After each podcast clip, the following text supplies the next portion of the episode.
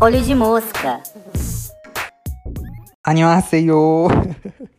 Ai, gente, vou conversar hoje já diferente aqui, porque esse episódio vai ser um episódio diferente. Na verdade, assim, os próximos episódios, porque eu estou sem computador e por isso que a gente ficou esse tempo todo sem episódio, tá? Não foi outra pausa, não é uma nova temporada eu da última vez, é, foi só um problema técnico mesmo, tá? Não aconteceu nada muito grave, não. É porque eu, eu tô sem computador já há algumas semanas e a gente vai consertar. Eu acho que vai ficar pronto essa semana agora, finalmente. Espero, torçam por mim. Mas basicamente, então, eu não pude convidar pessoas, né? Que a ideia do podcast agora, nessa temporada atual, é trazer um convidado a cada semana, só que sem o meu computador eu não consigo entrar na chamada com os convidados e conseguir gravar para o áudio ficar bom, que eu preciso do celular para isso também, preciso dos dois dispositivos e eu não consigo. Então, é, além de não ter como editar, né? Até tem, eu acho, programa de edição no celular, mas é bem mais chato de mexer, enfim, eu não tenho muita paciência. O que eu resolvi quando eu vi que o meu computador ia realmente demorar para consertar e que eu precisava fazer o podcast, né? Não dava para demorar muito, senão já ia ter passado. Todo... Na verdade, já passou todo o buzz desses álbuns, mas foda-se, eu ainda preciso fazer. Ainda tenho essa responsabilidade com vocês, né, gente? Então. Eu não queria deixar de falar sobre esses álbuns, que, que é no caso esse, o B do BTS, o Plastic Hearts da Miley e o Evermore da Taylor. Todos os três teve gente me pedindo quando saiu, e são três álbuns que eu gostei e eu quero falar sobre, né? Vocês sabem que eu também não gosto de falar sobre álbum aqui que eu não gosto, então todos os álbuns que tem episódio aqui é porque eu realmente gosto do trabalho. E esses três foram, assim, muito pedidos também, e eu não podia deixar de falar sobre eles aqui. Então eu decidi que eu ia gravar pelo celular, sem edição mesmo, porque é isso, é muito chato editar pelo celular, eu não gosto. E aproveitar também, né? Pegar uma, uma, um conceito diferente pro podcast, assim, uma coisa meio quarentena, sabe? Projeto de quarentena que tá tendo agora os artistas fazendo, álbuns mais introspectivos e tal. Vamos fazer assim também, né? Um episódio mais introspectivo, solo aqui, só a minha voz e vocês me ouvindo, uma coisa sem edição. É, vamos ver se vai ficar legal. Só que qual que foi o problema? Por que, que eu demorei tanto? Então, eu tinha decidido isso na semana. Duas semanas atrás, basicamente, do tempo que vocês estão ouvindo esse episódio. Só que quando eu, eu gravei, fui gravar, né, o episódio do, do BTS, eu gravei e ficou gigantesco e ficou uma bosta, tá? Aí eu falei, não, vou ter que fazer com edição. Só que eu não consegui tempo essa última semana agora para editar. E cada vez que eu pensava em editar, eu pensava, tipo, putz, não, vai ficar. Vai dar muito trabalho pra editar isso, porque eu acho que ficou muito ruim, eu vou ter que cortar muita coisa. Então acabou que eu decidi esse fim de semana, falei, não, eu vou gravar de novo, vou sentar, fazer um roteiro bonitinho para ficar bom o episódio, assim. O melhor possível, no caso, bom, vai ser difícil, porque a gente tá com pouco recurso aqui, e só eu. Mas para fazer uma coisa na melhor qualidade que, que for possível. Então eu resolvi regravar e também para não ter que editar, tá? É, então, por isso, desculpem a demora, gente, mas é porque realmente ficou, tipo, muito ruim. E eu tinha gravado em vídeo também, né, pra pôr no YouTube, só que eu acho que isso foi uma das coisas que atrapalhou, porque fazer o vídeo solo. Nossa, tava tão quente, tá tão quente esses dias e tal, e aí eu suando o vídeo todo, tendo que ficar em pé, porque não tinha lugar direito de gravar. Enfim, foi uma confusão, gente. Já tô falando demais sobre isso aqui. Mas só pra justificar para vocês. Então, vamos lá, né? Agora falar sobre o BTS. E ainda essa semana vou tentar postar Plastic Hearts e o Evermore. Eu acho que vai dar sim, porque nesse formato né, não vai ter trabalho com edição e eu tô de férias, tanto da faculdade quanto do trabalho, então vai ser tranquilo. Sem mais delongas, BTS. Como eu conheci a uh, como eu comecei a acompanhar o BTS? Eu comecei esse ano, tá? Eu já conhecia o BTS acho que desde 2016. 2015, 2016, por aí. É, não sei como, provavelmente pelo Twitter, né? Porque eu sempre fui muito ativo no Twitter, assim. Então, é, eu conheci ele nessa época do ensino médio, acompanhava bastante One Direction, como vocês sabem. Nesse, acho que nesse momento também, de quando a One Direction acabou, ali em 2016, que foi, teve uma grande migração do fandom, né? É, para outros boy groups, e aí, né, o que tinha era o K-pop. Então, o K-pop cresceu muito nessa época aí. Pelo menos na minha bolha, tá? Então, acho que eu fiquei sabendo do BTS mais por isso. Eu lembro muito da época que eles fizeram Mic Drop. É, que eu não sei qual ano foi. Vou até olhar aqui agora. Mas foi basicamente assim que eu conheci, mas de nome só, sabe? Eu via às vezes na timeline pessoas falando sobre, aí um nome de um membro ou outro e tal, eu, eu, sabia, mas assim, não associava rostos direito, sabia que era uma banda de K-pop só, não conhecia música nenhuma. Acho que eu já, já tinha ouvido o Mic Drop quando saiu, não gostei. Até hoje não gosto tanto dessa música, não é minha favorita deles, nem de longe. Mas, é, conheci o BTS aí, e aí ao longo dos anos eles foram crescendo. Tipo, o crescimento do BTS é uma coisa absurda, eu acho que todo mundo que tá ouvindo isso aqui sabe. O lançamento de Mic Drop foi em 2017, gente. Então, é, eu, eu conheci eles provavelmente foi em 2016. É, o crescimento deles foi uma coisa exponencial, absurda, acho que todo mundo ouvindo aqui sabe. Então, obviamente, eu acompanhei, assim, pelo Twitter, principalmente, cada vez mais gente sendo fã deles na minha timeline, falando sobre eles, e sempre aparecendo nas notícias, até de portais ocidentais, assim, o que é bem legal, né? Eu, eu pelo menos, acho esse, esse, esse crescimento do K-pop bem legal, trazer algo de outro país que a gente quase não tinha contato, né? Que é a Coreia. Isso, na verdade, é um movimento que já vem, assim, há bastante tempo, essa onda coreana. até esqueci o nome, tem um termo para isso, mas, enfim, essa onda cultural coreana já vem aí, acho que tem até umas duas décadas. Só que agora, eu acho que tá no, no topo do topo, né, de influência. E eu acho muito legal essa troca cultural, particularmente. Eu me interesso muito por outras culturas e outros países. Eu adoro ver vídeos sobre essas coisas. Eu acho que eu já falei isso aqui, né? Que eu quase fiz antropologia, porque é um assunto que me fascina muito, eu adoro outras culturas. Então, eu acho isso muito legal. Só que eu nunca acompanhei tanto K-pop, porque eu não gostava tanto das músicas. Acho que a questão da linguagem era uma barreira grande para mim, porque sonoramente até que não é tão diferente. É... Tem algumas coisas que são bem diferentes, sim, por exemplo, Twice, quando elas tinham aquele conceito fofo. Gente, conceito fofo é uma coisa que eu não suporto. Detesto todas as músicas e vídeos com conceito fofo. Não gosto mesmo. E aí. É, e coisas que, que tem essa pegada bem de música asiática, tipo, que, é, coreana, até de J-pop também, né? Esse estilo do J-pop. Esse, esse tipo de música, não sei se vocês estão pegando a sonoridade que eu quero falar, mas é uma coisa muito específica de lá. Eu não consigo gostar. Agora, as que têm um pouco mais de influência ocidental, eu gosto mais, obviamente, porque meu ouvido está mais acostumado. Mas a barreira é, da linguagem ainda era muito forte para mim. Só que eu tenho o meu amigo Gustavo, como vocês sabem, que ele já veio aqui em dois episódios de Luna e o de Blackpink, que na verdade foi um episódio duplo, né? Blackpink e Luna. Inclusive, recomendo vocês assistirem esses episódios, ouvirem no caso, né? Para quem tá no YouTube, só o de Blackpink e Luna que tá aqui. O primeiro de Luna é do início do ano, então ele não vai estar tá no YouTube, mas vocês podem ir no Spotify ou na plataforma de áudio que vocês preferirem. Os links estão tudo na descrição para ouvir isso também. Que neles a gente falou muito sobre a história do K-pop, na primeira parte dos episódios principalmente. Então você não precisa ouvir o episódio todo se você não quiser, não se interessar por esses grupos, né? Porque no início a gente fala muito sobre história do K-pop e tal, é bem legal. E o Gustavo acompanha tem, tipo, muitos e muitos anos. K-pop, e aí, principalmente Luna, ele sempre me mandou as coisas, assim. Então, é, desde, sei lá, início ali de quando estavam revelando as meninas, ele me mandava todo mês a revelação da nova novo membro e tal, e coisas de K-pop às vezes ele sempre mandava. Então eu, eu comecei a ficar mais próximo do K-pop por causa disso. Nessa época eu já gostava muito de Blackpink, como eu falei no episódio delas. Porque eu acho que Blackpink também tem esse apelo, a gente até falou sobre isso no episódio delas, de ser uma coisa muito próxima do pop ocidental, feminino, assim. Então faz muito sucesso entre gays, por exemplo, isso foi algo também que a gente comentou.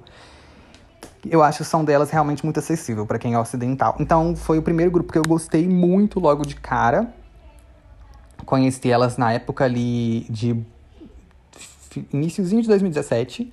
E é, amo Blackpink até hoje. Apesar que o The Album não foi assim, o meu álbum favorito, mas enfim. É, aí ao longo dos anos fui acompanhando mais pelo Gustavo, às vezes que me falava as coisas, e por coisas de Blackpink, coisas que apareceram na minha timeline, porque eu sempre gostei de seguir pessoas diferentes no Twitter. E aí, ainda mais pelo meu canal também, eu comecei a seguir pessoas que me assistiam. E eu gosto de ter gente que eu sigo que não é necessariamente de um fandom que eu faço parte, porque eu fico conhecendo coisas que não é só coisas que eu me interesso, sabe? Eu sou uma pessoa muito assim. Gosto de saber de tudo, de, de todas as bolhas possíveis. E aí, eu sempre tive pessoas que gostam de K-pop no meu Twitter, de BTS e tal, então eu acompanhava mais por cima. Só que esse ano, gente, com a pandemia, isso foi um movimento que eu vi que aconteceu não só comigo, mas eu vi muita gente em fóruns de música, que eu também gosto de acompanhar no Reddit, assim, é, fóruns de pop, de K-pop, agora também tô, e de artistas que eu gosto. E eu vi muita gente comentando sobre ter começado a gostar de K-pop, principalmente de BTS, durante a pandemia. É, acho que talvez uma coisa que ajudou muito foi Dynamite, né? A divulgação no ocidente e tal. Justamente nesse momento que as pessoas estavam procurando uma nova fonte de entretenimento. E aí surgiu o Dynamite ali, o grupo carismático. Aí você fala, tipo, ah, não tem nada para fazer, tô entediado em casa, trancado, vou ver o que, que é esse tal de BTS que todo mundo fala. Você entra em contato com Dynamite, que é uma música que é impossível de não gostar. Tipo assim, tanto que fez o sucesso que fez, porque é isso, ela é muito pegajosa, ela é bem genérica, mas no bom sentido. Tipo, todo mundo gosta, todo mundo dança, todo mundo se diverte, deixa feliz. É uma música muito boa. É, então foi assim que eu também comecei a gostar de BTS, justamente nesse momento. Tipo, ah, eu conheço assim de nome, tá? Eu gostava muito já do do Tae e do Jungkook, mais pela beleza, tá, gente? Não vou mentir. Então, eram os que eu conhecia mais assim de nome. Melhor, eu sempre via fotos, achava eles muito bonitos. E aí eu falei, ah, vou procurar mais sobre, porque não tem nada para fazer, tô aqui sem sem fandom muito ativo e tal, porque os outros, sei lá, sou muito fã da Lorde, mas não é um fandom super movimentado. Eu gosto da coisa da, de me sentir uma adolescente de 13 anos no capricho, sabe? Eu gosto disso. O fandom da Lorde não é tanto pra esse lado. Eu sentia falta disso com a One Direction, porque eu já não tava mais tão inteirado nas coisas que estavam acontecendo. Principalmente porque o membro solo que eu sou mais fã, assim, é o Harry, e o fandom dele é bem insuportável. Desculpa que eu sei que tem muita gente que me, me segue aqui que faz parte, mas eu acho os fãs do Harry Styles muito chatos, principalmente esse ano que ele cresceu muito. Nossa, tá uma coisa assim, muito absurda. Então, eu não faço tanta parte mais, não acompanho. Eu tava sentindo falta, ah, vou ver o que, que é o BTS aí, eu já acho os meninos bonitinhos ali, vou pesquisar mais sobre eles, tentar gostar mais das músicas. E foi justamente na época que eles estavam começando os teasers de Dynamite. E aí eu já acompanhei mais esse comeback assim.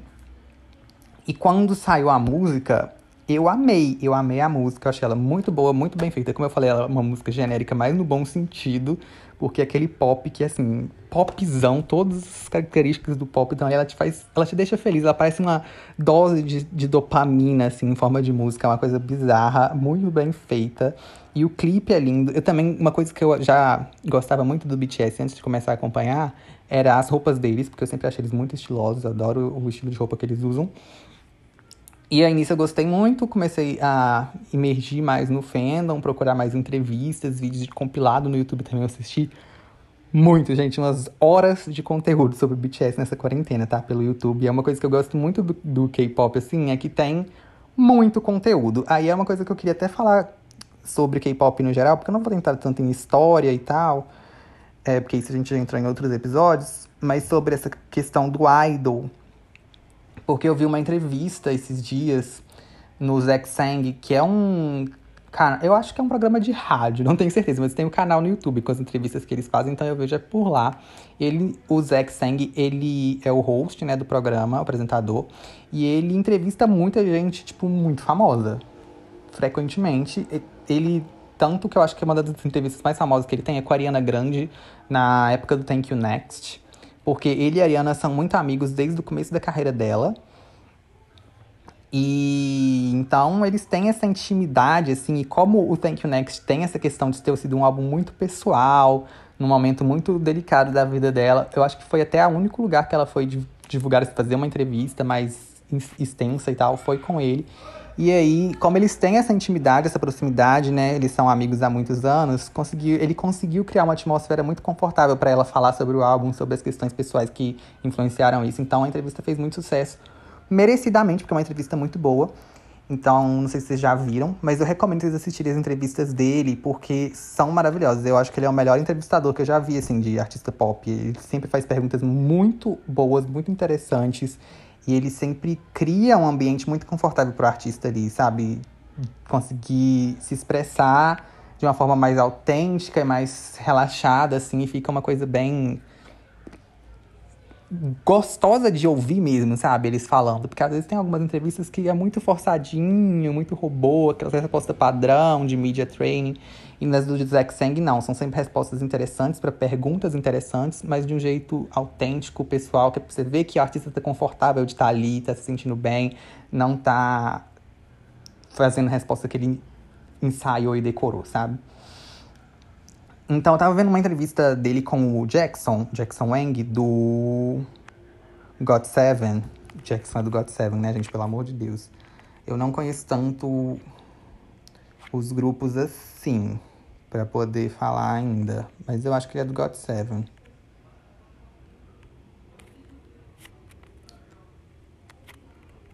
Ô oh, Jesus. Isso, ele é do God Seven. E eu gosto muito do Jackson porque eu acho ele muito engraçado e bonito também. Mas eu não gosto tanto das músicas solo dele, nem do God Seven. Desculpa, mas se alguém quiser me indicar alguma, porque eu nunca ouvi todas também, né? Mas as que eu ouvi nunca me chamaram muita atenção. Mas eu acho o Jackson muito bonito e muito engraçado. Acho sim ele talentoso também, obviamente. Só não é o tipo de música que eu gosto que ele faz. Mas eu vi essa entrevista dele com o Zack, e tem uma parte que o Zack pergunta qual que ele acha que é a diferença do idol e de um artista, tipo, artista pop ocidental. E ele fala que são que é a relação com os fãs, que o idol constrói uma relação com os fãs muito mais profunda, vamos dizer assim. Não lembro quais exatamente eram as palavras que ele usou, porque já tem um tempinho que eu vi. Mas ele fala sobre. É, sobre isso. O idol ter uma relação mais próxima com o fã. E eu entendi, assim, óbvio, né, gente, que tem um pouco de media training nisso, um pouco de relações públicas aí, de você falar, tipo. Ai, porque eu amo meus fãs. Ai, porque eu nunca vou namorar, porque minhas namoradas são as minhas fãs e coisas do tipo. Que a gente sabe que é mentira, né? Tem que agradar o fã, obviamente, ainda mais no, no K-pop, né? Porque as fãs de K-pop. Pra quem não acompanha tanto, tá ouvindo esse episódio, mas não conhece tanto de K-pop e tal, gente, as fãs da Coreia, elas são. Sério. Se você pensar em algum artista ocidental que você acha que as fãs são muito loucas, é porque você não conhece as fãs coreanas. Elas são bizarras. Eu não vou nem entrar em detalhe disso, mas é uma coisa muito bizarra. Então, eles têm muito isso de, de tipo, querer realmente agradar o fã. E a resposta dele, óbvio, que teve um pouco disso também, né? De, de querer falar que, ah, é porque os idols amam os fãs de verdade, diferente dos artistas ocidentais. Obviamente, eu não concordo, acho que a relação, óbvio, né, de ídolo e fã, sempre o ídolo vai ter, sim, um carinho, talvez até amor pelos fãs de uma forma mais generalizada, né? Óbvio que não é o mesmo amor que você tem por alguém da sua família, por um namorado, mas é um carinho, um sentimento bom. Óbvio que vai ter, mas não é diferente de um ídolo ocidental com um fã ocidental, tá? Mas eu entendi o que ele falou, assim, não sei se foi a intenção dele, mas o lugar que eu levei e que eu acho que é interessante a gente trazer essa reflexão para esse episódio é sobre essa questão de como eles trabalham muito mais essa relação com o fã do que no Ocidente por outras formas de, de conteúdo mesmo, que não seja só a música, sabe? Porque o artista ocidental é a música, ele tá ali para fazer música, é, o sonho deles é ser cantor e tal, então o, o foco principal é a música, é escrever música, lançar música e tem os clipes para acompanhar, óbvio, tem toda essa questão, óbvio que também tem presença nas redes sociais, né? Essa relação com o fã é importante, sim, é uma coisa que move muito a indústria, então no Ocidente não é diferente, tem a presença nas redes sociais, entrevista, é, meet and greet, enfim. Mas o idol, ele vai além. Eu acho que a música não é tão principal, não que ela não seja, ainda é o principal, mas os outros pontos acho que dividem bastante esse protagonismo. Porque enquanto no, no uh, Ocidente talvez fosse tipo assim, 80% música e 20% resto, no K-pop é tipo 50% música, sabe? Tipo assim, a música é um pouco menos importante para aumentar a importância de outras coisas, como participação em programa de TV, que tem muito programa de TV relacionado ao K-pop na Coreia. é, sei lá, presença nas redes sociais, eles fazem muita live, muita, muita live. E, enfim, todas essas outras coisas, sabe? Acho que, acho que seria mais esses três, principalmente: programas de TV e redes sociais. Que é mais forte do que no Ocidente, sabe? Justamente para trazer essa mais proximidade com, com os fãs. Merchandising também tem muito mais, né? Tipo, tem aqueles, aqueles light stick e, e vários outros itens com a cara deles e tal. Que no Ocidente também tem, mas eu sinto que é menos. Enfim, eu, eu acho isso muito interessante, sabe? Eu acho toda a indústria do K-pop mega interessante. E é uma reflexão que eu, que eu achei legal de trazer sobre como não é só sobre música. Tem muito fã, eu tava até lendo sobre isso outro dia, que no fandom de K-pop da China, né, porque também chega em outros países, na China, nos fóruns sobre K-pop, eles têm termos, que são termos em chinês, eu não sei, nem lembro como é que é, mas que são para basicamente os tipos de fã de K-pop que tem lá. Eles dividem em grupos, assim, porque tem aqueles que são fãs da música, aqueles que são fãs dos variety shows, né, os programas de variedade na televisão, é, tem os que são fãs pelas, pelo visual, então eles são fãs dos idols porque eles acham eles bonitos, não necessariamente porque eles gostam das músicas. Os que acham eles carismáticos, né, são, que são esses do, dos programas de TV, eles gostam porque eles acham eles engraçados ou carismáticos, e também não por causa das músicas. Então é, é divertido ver isso, porque é uma coisa que eu tenho um pouco com o BTS, eu percebo, por exemplo, porque o meu membro favorito, eu vou falar um pouco da minha relação com cada membro daqui a pouco, que é o Jungkook, e ele não sei se eu tô falando os nomes certos, tá, gente? Ó, eu tentei até me esforçar, mas assim, se eu estiver falando um erro em outro, pelo amor de Deus, tá? Não vamos encher o saco com isso, que é uma coisa que me irrita. No início eu não tinha. É, não ligava muito para isso, as pessoas me corrigindo, mas depois que eu fiz um vídeo no YouTube, nem lembro quando, que eu tive comentário, até a morte, falando do jeito que eu pronunciei o nome da Halsey, que até hoje, sempre que eu vou falar dela, eu tenho que fazer esse disclaimer que eu não sei se eu tô falando certo. Que eu recebi muito comentário falando que eu tava falando o nome dela errado e até eu nem entendi qual que seria o certo, porque eles também não ensinaram direito.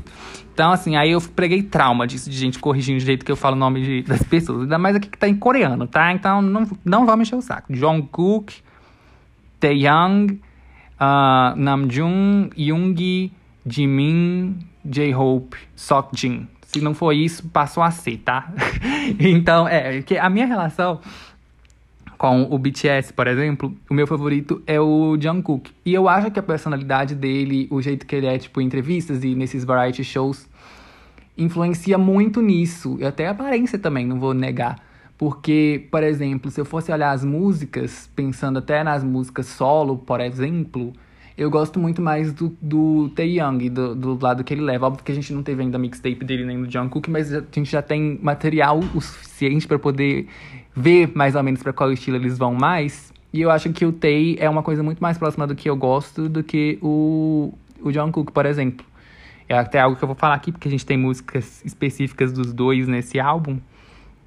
Mas é assim, o, o estilo do Jungkook musicalmente não é tanto a minha praia, mas ainda assim ele é meu favorito, sabe? Então, é pra gente ver que realmente aqui essas questões de entrevista, de programa de TV também importam muito.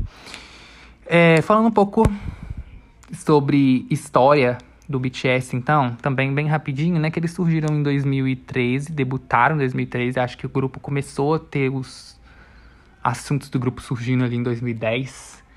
E eu vou falar assim, bem por cima. Essa parte eu não nem anotei no meu roteiro. Eu já li sobre a história deles, mas tem um tempinho também. Eu não fiz questão de decorar todos os detalhes, que eu não acho isso importante pra minha vida. É, mas isso vocês podem corrigir, tá, gente? Eu, eu, só fico irritado com correção de nome mesmo. Mas corrigir fato, história do grupo, qualquer coisa que eu erre assim, pode corrigir tranquilamente.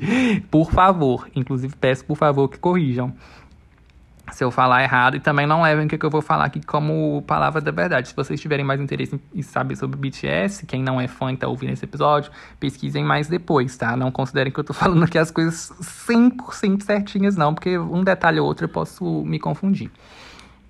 Mas basicamente, o grupo, a ideia inicial era fazer um grupo de hip hop, né? Um grupo de rap aí coreano, em torno do RM, que na época se chamava Rap Monster, né? Aí depois Rapunzel, no caso, nome artístico, tá? O nome dele é Namjoon.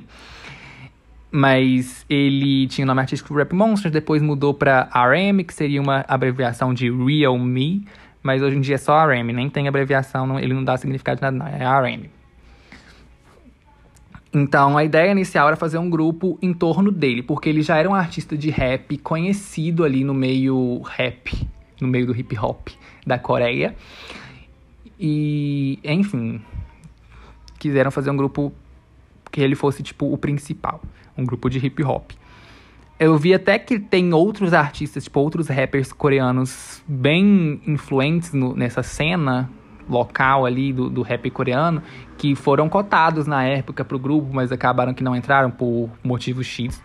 Mas enfim, é interessante pensar como poderia ter sido desenvolvido de outra forma, né? Aí a gente teve algumas outras formações do BTS ao longo do tempo até chegar na formação atual, que eu acho que em 2012 já estava fechado a formação que a gente tem hoje em dia, dos sete membros. E o grupo acabou entrando quatro vocalistas, né? Mas vamos falar um pouco primeiro dos, dos rappers. A gente tem então o Namjoon, que ele já era conhecido no, na cena ali, underground e tal. É, era um rapper bem famoso, é considerado um dos melhores rappers da Coreia até hoje, assim. Eu realmente acho ele muito bom, principalmente com letra, né? Que é o grande forte dele. É, eu, Pedro, gosto mais do estilo de rap do Suga, tá? Mas eu reconheço que o Namjoon é realmente muito bom, talvez até melhor, pela, pelo menos nessa parte de letra, né? O Suga ele é muito bom como produtor e tal, acho que é até o maior foco dele. Mas é, o, o, o Namjoon realmente não dá pra negar o, o talento dele. E acho isso legal também porque eu tinha um pouco da imagem que no K-pop, rappers era uma coisa meio só pra tentar imitar a indústria ocidental e essa coisa do pop com feat com, com rapper e tal.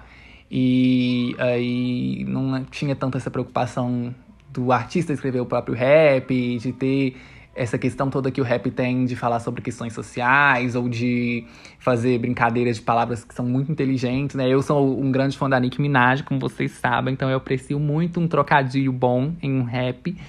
E o Namjoon também faz isso, assim, ele usa muito.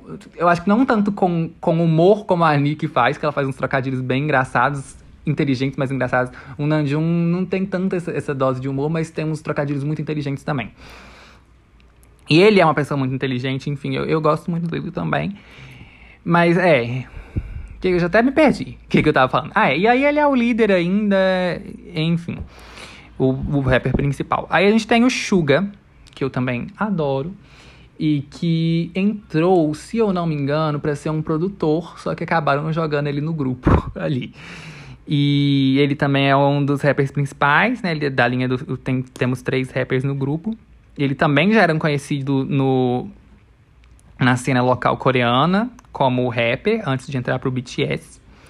E a gente tem o J-Hope, que eu acho que ele fez teste também como dançarino, porque ele é o dançarino principal do grupo. Ele é muito bom de dança, assim. Ele é ele e o Jimin são os que mais dançam no grupo. No K-pop, dança também é uma coisa muito importante. O J-Hope tem até uma, uma brincadeira que tem no fandom dele ser meio, tipo, aquele coreógrafo chato que repara se todo mundo tá fazendo os passos certinho e tal. E ele é realmente muito bom. Eu, se eu não me engano, ele entrou pra, pra dançar também. O, mas ele também é da linha de rap, né? A Rap Line. E os três rappers têm trabalhos solos já lançados, tá? Isso é uma coisa que eu acho legal no K-pop, de ter lançamento solo sem necessariamente precisar do grupo acabar. Se a gente tivesse isso um pouco mais normalizado no ocidente, talvez a One Direction tivesse aí até hoje, né, gente? Não sei. Mas é, até dentro do álbum, às vezes, tipo, o álbum do grupo tem uma faixa que é solo, ou uma faixa que é só com dois membros. Isso eu acho muito interessante. Acho que o Ocidente. Até que atualmente a gente não tem tantos grupos no Ocidente mais fazendo sucesso, mas quando voltar essa onda de, de grupo aqui, poderiam se espelhar mais nisso, que eu acho que gera umas coisas muito interessantes, uma dinâmica bem legal. E dos projetos solos deles, eu gosto muito da última mixtape do RM, que é a Mono. Gosto muito mesmo, tava ouvindo ela ontem, inclusive. E do Suga, eu gosto muito das letras dos trabalhos solos dele. Porém, não tem nenhuma música que seja necessariamente o meu estilo, então eu não escuto tanto. Mas eu gosto do que, que ele abordou e de falar sobre saúde mental, ainda mais na Coreia, que é uma coisa super tabu. É, eu gosto. Ah, gente, eu adoro Suga. Ah, enfim, eu, eu me distraio, né? J-Hope tem o Hope World, eu gosto. A, a, capa, a capa daquela mixtape dele é perfeita, mas as músicas também não é tanto a minha vibe. Agora a gente tem a, a Vocal Line, né? Que, como eu falei, o BTS foi entrando outros membros e, e se moldando mais como um grupo que ainda tinha um foco maior no hip hop, na época do debut, pelo menos, mas que pegou um pouco mais do pop também, né? Com a entrada mais de vocalistas. Então a gente tem o Jin, que é o mais velho do grupo, é o visual, né? Uma coisa que a gente tem no K-pop também, os membros que são os visuais, que são aqueles que estão mais dentro do padrão de beleza da Coreia. É uma coisa meio absurda quando a gente começa no K-pop assim e vê que isso existe, mas sim, é uma posição oficial, tipo, dentro do grupo a gente tem o líder, a gente tem o rapper principal, a gente tem o vocalista principal, a gente tem o visual. O visual ele é basicamente isso. Ele é mais dentro do padrão de beleza, então ele aparece mais em revistas, em coisas comerciais, parcerias com marcas, vai mais em programas de TV para representar o grupo, enfim, esse tipo de coisa. E o Jin, ele entrou basicamente porque ele é bonito. assim, ele acho que foi até escoltado, porque no K-pop tem, tem as empresas, né, que, que gerenciam os grupos e tal, e eles têm trainees. Eles recrutam adolescentes, é, ou eles mesmos, tipo, pessoas da empresa, vão na rua, tipo, olheiros, e veem alguém que é muito bonito, que possa ter potencial, e chamam eles para fazer um teste para a empresa, ou a própria adolescente, né, que, que sonha em ser cantor, ou enfim, vai lá e entra em contato com a empresa e pede para fazer o teste. No caso do Jim, foi a pessoa da empresa que encontrou ele, acho que no metrô, e achou ele muito bonito e chamou ele pra ir. Eu acho que no início ele até ia pra ser ator, mas acabou que ele entrou no grupo. E aí ele ia dar a linha vocal também. Vocalista e visual. Depois a gente tem os mais novos, que são o Taeyang, o Jimin e o Jungkook. O Taeyang é outro visual, mas inicialmente ele não era um dos visuais. Mas é porque ele é realmente, tipo, muito bonito. Uma das pessoas mais bonitas que eu já vi na minha vida. E Ai, nossa, não tem nem o que falar da beleza do Taeyang, gente. Tô me distraindo aqui. Mas é porque eu acho ele tudo. Não é uma beleza tipo assim. Nossa, que atraente, que sexy, eu queria namorar. É uma coisa tipo, meu Deus, eu queria um quadro dele na minha casa para ficar olhando o dia inteiro, sabe? É esse tipo de beleza, que é uma coisa que é muito mais difícil, né? E ele, ah, não tenho nem o que falar. E moda também, eu acho ele o mais estiloso, eu amo todas as roupas que ele veste. Queria guarda-roupa dele, inclusive, mas enfim.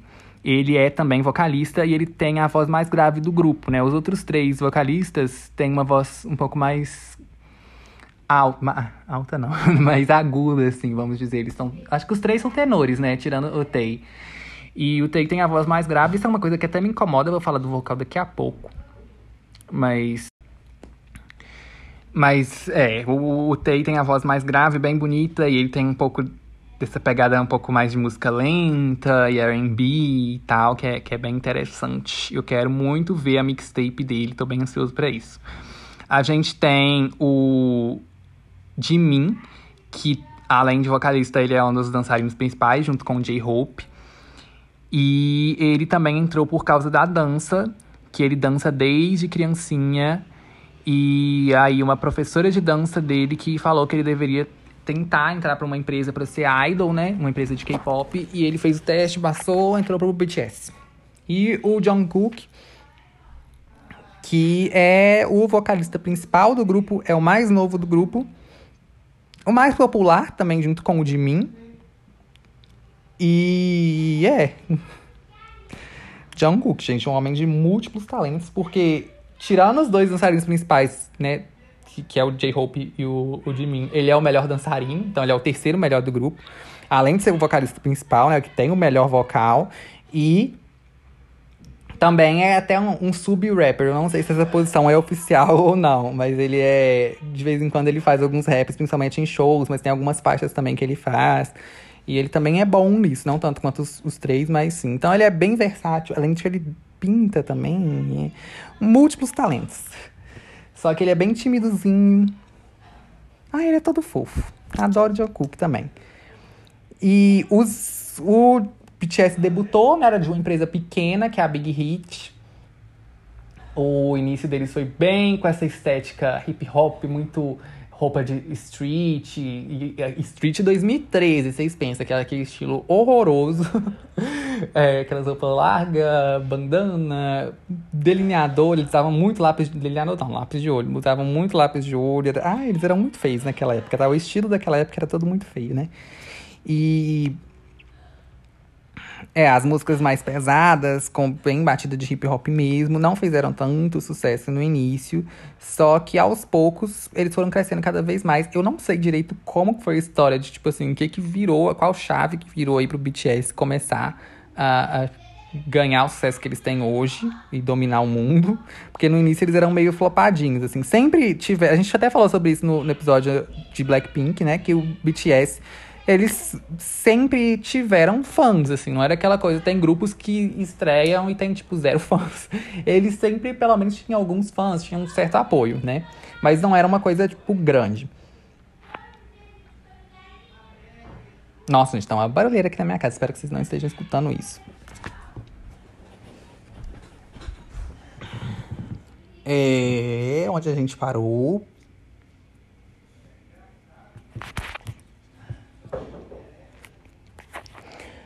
É.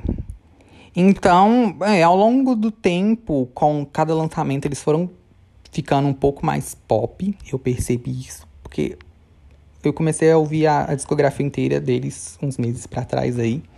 Inclusive, eu não gosto muito dos primeiros álbuns, mas ao longo do tempo eles foram ficando mais pop. A cada lançamento eles foram dando mais espaço pro pop. E acho que isso ajudou também, obviamente, né? Porque é um tipo de som muito mais. que as pessoas são muito mais acostumadas, mais abertas a escutar do que hip hop. Pelo menos, imagino, na Coreia. Acho que até para no Ocidente, para quem escuta K-pop, né? Porque o pessoal que escuta rap, hip hop, acho que não teria tanta abertura para ouvir K-pop assim. Não sei, tô tirando suposições, né, gente? Que eu estou tirando da minha própria cabeça aqui. Mas acho que isso ajuda, sim, a atingir mais público. E com certeza uma coisa que foi indispensável para o crescimento do BTS são as fãs. Que fizeram um trabalho de divulgação, assim, que está melhor que o da gravadora, tá? Não falando que a gravadora divulga eles mal. No caso da gravadora, não, né? A empresa, que a gente se refere como empresa no K-pop, que é a Big Hit não falando que eles divulgam o BTS mal, eu acho que inclusive eles trabalham muito bem nesse sentido, mas os fãs fizeram um trabalho excepcional, assim, que é o ARMY, né? O, o exército aí do BTS. Que tem a ver com o significado de BTS, que é. é BTS é Bangtan Sonyeon, né? Que é Bullets, como é? Bulletproof Boy Scouts. Que é uma coisa meio. Né, não, não, vou comentar. Vamos falar que é só BTS. ARMY também tem até uma, uma, É uma sigla de um troço ridículo que eu não lembro agora, mas é ridículo. E as próprias ARMYs fingem que não existe. Também vamos fingir nesse podcast. Então, elas fizeram um trabalho excepcional de divulgação, assim, realmente foram um exército no sentido de proteger a reputação deles. Todo, todo mundo, acho que até quem não é. conhece nada de K-pop, mas está no Twitter ali conhece fãs de BTS, sabe como elas são e tem medo delas. Eu sempre vejo pessoal zoando, tipo, é, que tem medo de ARMY ou que, enfim, e eu também morro de medo. morro de medo de ARMY, porque elas são muito poderosas e muito doidas, né, gente? Qualquer coisinha elas podem surtar ali e perseguir e acabar com a sua vida. Então eu, eu tenho um pouco de medo, mas felizmente acho, né, que eu não, por gostar de BTS, não tenho que muito com que me preocupar. Elas. Não, é isso. Elas fizeram um trabalho de divulgação incrível eu acho que a Big Hit também se aproveitou disso de. Não se aproveitou no sentido negativo, mas digo de querer realmente incentivar, ver o potencial que um fandom tem para crescer a carreira de um artista e incentivar muito isso no BTS, assim, essa proximidade com os fãs, sabe? Em vários aspectos. Tanto a questão das redes sociais deles, né? O fato, por exemplo, deles não terem redes sociais individuais, que é comum no K-pop, tá? Alguns grupos têm até, tipo Blackpink tem redes individuais, mas é, alguns outros não têm, a maioria acho que não tem. BTS não tem, porque isso ajuda também a não criar disputas internas no fandom, enfim, a concentrar todo mundo no lugar só, por exemplo. E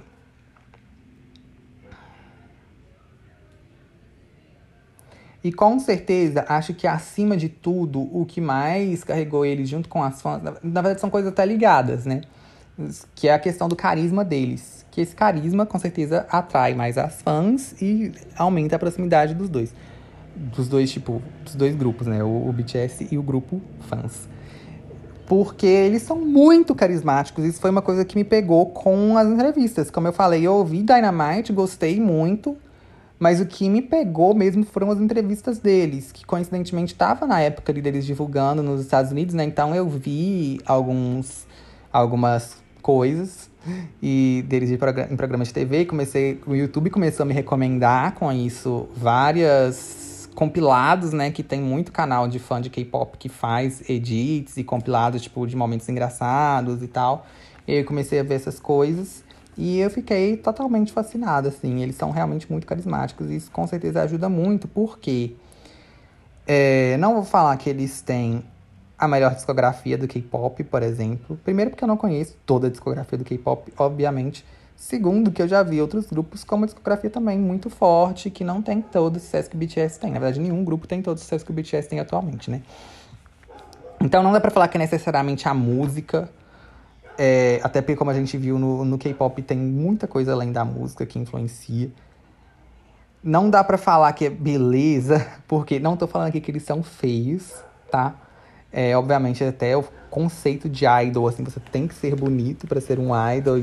É, mesmo se você for feio, pelo menos você vai fazer muitos procedimentos estéticos. Não necessariamente plástica, tá, gente? Mas umas tratamentos de pele, etc, para te deixar o mais bonito possível, ir em bons cabeleireiros, enfim e usar roupas bonitas. Então, tudo isso ajuda. Mas existem outros grupos no K-pop, obviamente, que são mais bonitos, tipo, muito mais bonitos que o BTS. E não tem todo o sucesso que eles. Então, claramente, não é a beleza que levou eles no lugar que, que eles estão.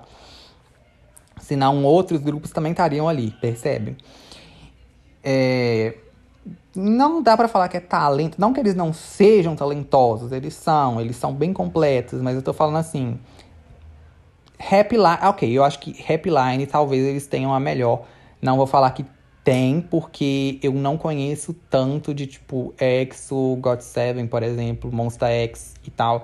Não conheço muito, vou conhecer, inclusive, pretendo nos próximos próximas semanas. Mas, então, não sei, às vezes ele tem uma, eles têm uma rap line muito boa. Mas eu, eu considero em rap o BTS, tipo, muito forte. Principalmente letra de rap. Agora, vocal, não vou falar que eles têm o melhor vocal, porque eu já vi outros grupos com vocais melhores. Dança, Jimin e J-Hope são incríveis. O resto, padrão do K-pop. Tem outros grupos que dançam tão bem quanto.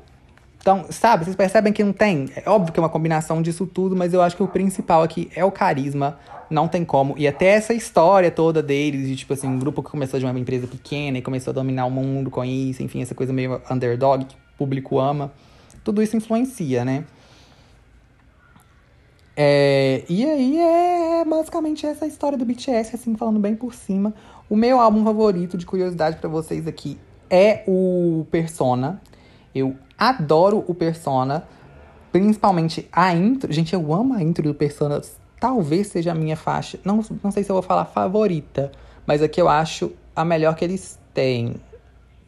Talvez. Não, é, é, é, que tá bem no, no meio uma, uma média boa entre, tipo, uma das melhores que eles têm e também uma das minhas favoritas, sabe? Para mim, ela ganha nos dois quesitos.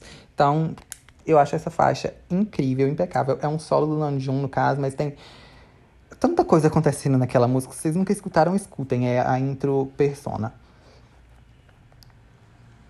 E Boy With Love, que é a minha title favorita deles incrível, eu amo. Adoro a melodia, acho super felizinha, super dançante. É bem nesse estilo do, do que, que eu gosto em Dynamite também. Então, ai, incrível. É o meu, é o meu álbum favorito. Os outros, eu sempre tenho músicas que eu pulo, assim, que eu não gosto tanto. Tem alguma outra característica, a sonoridade que no geral não me puxa tanto, sabe, nos outros álbuns. O Bi e o Persona são os dois que eu considero. Não vou falar que são os melhores deles, porque não são. O Bi, até na época quando saiu, eu falei, tipo, nossa, melhor álbum do BTS. Mas a, hoje eu já olho e já falo, tipo, não, peraí, eu tava meio animado demais com o lançamento. Não é bem por aí, né? Não é o melhor Não acho o Persona também o melhor, mas são os meus favoritos, que estão mais próximos do meu estilo, tá? Porque eu sei que já teve gente que me perguntou, e provavelmente quem estiver escutando esse podcast e tal, não me segue no Twitter, não me vê falando tanto de BTS, vai ficar com essa curiosidade. Então, já falando aqui, os, os tipos de som que eu gosto mais deles fazendo é o que tá nesses dois álbuns. É, mas não acho necessariamente os melhores deles. Eu tenho uma playlist, se chama BTS Faves. O meu perfil no Spotify, gente, tá lá na, na bio do meu Instagram, tem o link para ele. Então vocês podem. A bio do meu Twitter também tem no link da bio. Que é arroba tira o O e coloca o X, pra quem ainda não me segue em alguma das duas redes sociais. Então lá tem o link pro meu Spotify que tem todas as minhas playlists. Tem essa playlist lá, BTS Faves, que tem as minhas músicas favoritas deles. E eu escuto, quando eu quero escutar BTS, eu escuto por essa playlist, tá? É isso que eu faço, não escuto nenhum álbum, porque sempre, tipo assim, tem muita música que eu não gosto, na maioria dos álbuns. É, agora falando, aquilo que eu falei, queria falar do vocal, que é uma coisa que me incomoda muito para mim, ponto mais maior ponto negativo do BTS é a questão dos vocais. Não que eles sejam vocalistas ruins, eles não são, mas o jeito que os vocais deles são tratados pela empresa, assim, pelos produtores, é que eu acho mal feito.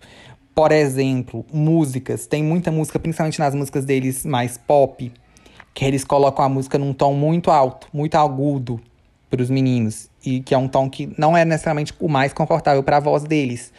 Porque a gente sabe que o Jimin, por exemplo, tem aquela voz super aguda. O Jungkook também é mais agudo e tal. Ele tem um falsete muito bom. Mas mesmo pros dois, eu sinto que às vezes a música tá num tom agudo demais, e que eles estão tendo que fazer falsete demais, e que não é a coisa mais confortável pra gente ouvir, né? Eu, pelo menos, não acho. E até em live, assim, porque a gente ainda tá ouvindo uma versão de estúdio, mas num ao vivo, é, eu não sei com qual frequência o BTS faz playback, tá? Porque eu sei que playback é uma coisa muito comum em K-pop. Eu não tenho problema nenhum com playback em K-pop em específico quando é um stage, né, uma performance com muita dança, muita coisa acontecendo ali, que eles têm uma dança mais complexa e tal, porque realmente, gente, dançar é uma coisa que te exige muito, muito fôlego e tal, e é, fica difícil cantar bem e dançar bem ao mesmo tempo, tá? Então eu não tenho problema com playback nesses casos, tanto quando é uma performance muito animada, com uma dança que você tem que pular muito, mexer muito e tal. Quando é uma coisa mais parada e tal, né? E obviamente eu prefiro um ao vivo. E eu já vi o BTS cantando ao vivo, tipo, no Tiny Desk ali, eu tinha certeza que tava ao vivo, por exemplo. Mas essas mais animadas eu imagino que eles usam playback. Então eu não sei, ou pelo menos uma base muito alta. Então eu não sei quanto, como que ficaria realmente eles cantando ao vivo, 100% ao vivo a música ali, mas eu acho que ficaria um pouco forçando a voz, sabe? É, porque tá. É muito agudo. Pro T, então, não vou nem falar, né? Porque a voz dele é mais grave. É uma coisa que ele até falou numa entrevista sobre esse álbum. Que ele teve dificuldade em alguma música. Será que foi Blue and Grey? Eu acho que foi. Porque era uma música solo dele. E aí ele resolveu fazer ela com o Jimin. Então ele teve que subir o tom da música pra porque né, no tom natural dele era muito grave e o mim não ia conseguir fazer as notas, né? Porque o mim é bem mais agudo. Então eles tiveram que se comprometer com um meio termo, né? Que fosse é, mais agudo pro Jimin conseguir cantar, mas não agudo demais pro Tei não conseguir. E acabou ficando ruim, assim, o Jimin, ou o Tei, quer dizer, falou que ele teve dificuldade de, de cantar essa música, até no estúdio, assim, para conseguir alcançar as notas e tal. Por causa disso, eu imagino que isso seja realidade em várias outras músicas do grupo. Então isso é algo que me incomoda demais, porque aí a gente entra numa outra questão, que é o autotune. Isso eu já vi muita gente reclamando do BTS. Tanto gente que é fã, quanto gente que não é o haters, né, usando como argumento. Que eles usam muito autotune, principalmente nos trabalhos, assim, de alguns anos pra cá. E eu acho que tem a ver com isso também, das músicas estarem em um tom que não é necessariamente mais confortável para eles, sabe? E aí eu acho que é total responsabilidade da empresa, dos produtores, porque eu não sei quanto eles podem bater o pé para poder, tipo, modificar o tom de uma música, sabe? Acho que eles têm alguma liberdade sobre isso e tal, mas não sei se a empresa acata 100%. Eu acho que eles deviam pensar mais sobre isso, para se preocupar mais com fazer uma coisa que. Eu entendo que, tipo, pro pop tem que ser um negócio mais agudo, que é mais convencional, é que o público engole mais, mas sei lá, gente, eu fica acaba tendo que prejudicar e tendo que colocar esse monte de autotune. Dynamite, por exemplo, tem muito. As performances ao vivo de Dynamite são um pouco sofridas, os vocais. É, não reclamo tanto, porque Dynamite sempre entrega muito em visual e tal, e dança, é uma música que te deixa muito felizinho e tal, a batida dela, a melodia e tal. Mas em vocal fica devendo, tá? Infelizmente. Letra também. Letra de Dynamite é horrível, mas a, a letra a letra eu ignoro, não, não faço muita questão de letra, não. Membros, então, gente, só antes da gente entrar no B, já foram aqui muitos minutos só de BTS, né? A gente nem falou do álbum ainda. Meus, me, minha, meu ranking, tá? De gosto pessoal. Não tô falando quem é mais talentoso que quem, nem quem é mais bonito que quem, nem quem é melhor que quem. Estou falando de quem eu tenho mais afinidade. É uma coisa natural do ser humano. Inclusive, isso é uma coisa que eu acho legal no K-pop, porque no, nos fandoms de grupos ocidentais, eu sinto que tem um pouco mais de resistência. Os próprios fãs meio que criticam mais quem faz isso, sabe? De ter um membro favorito, de ter um membro que você não gosta tanto tal.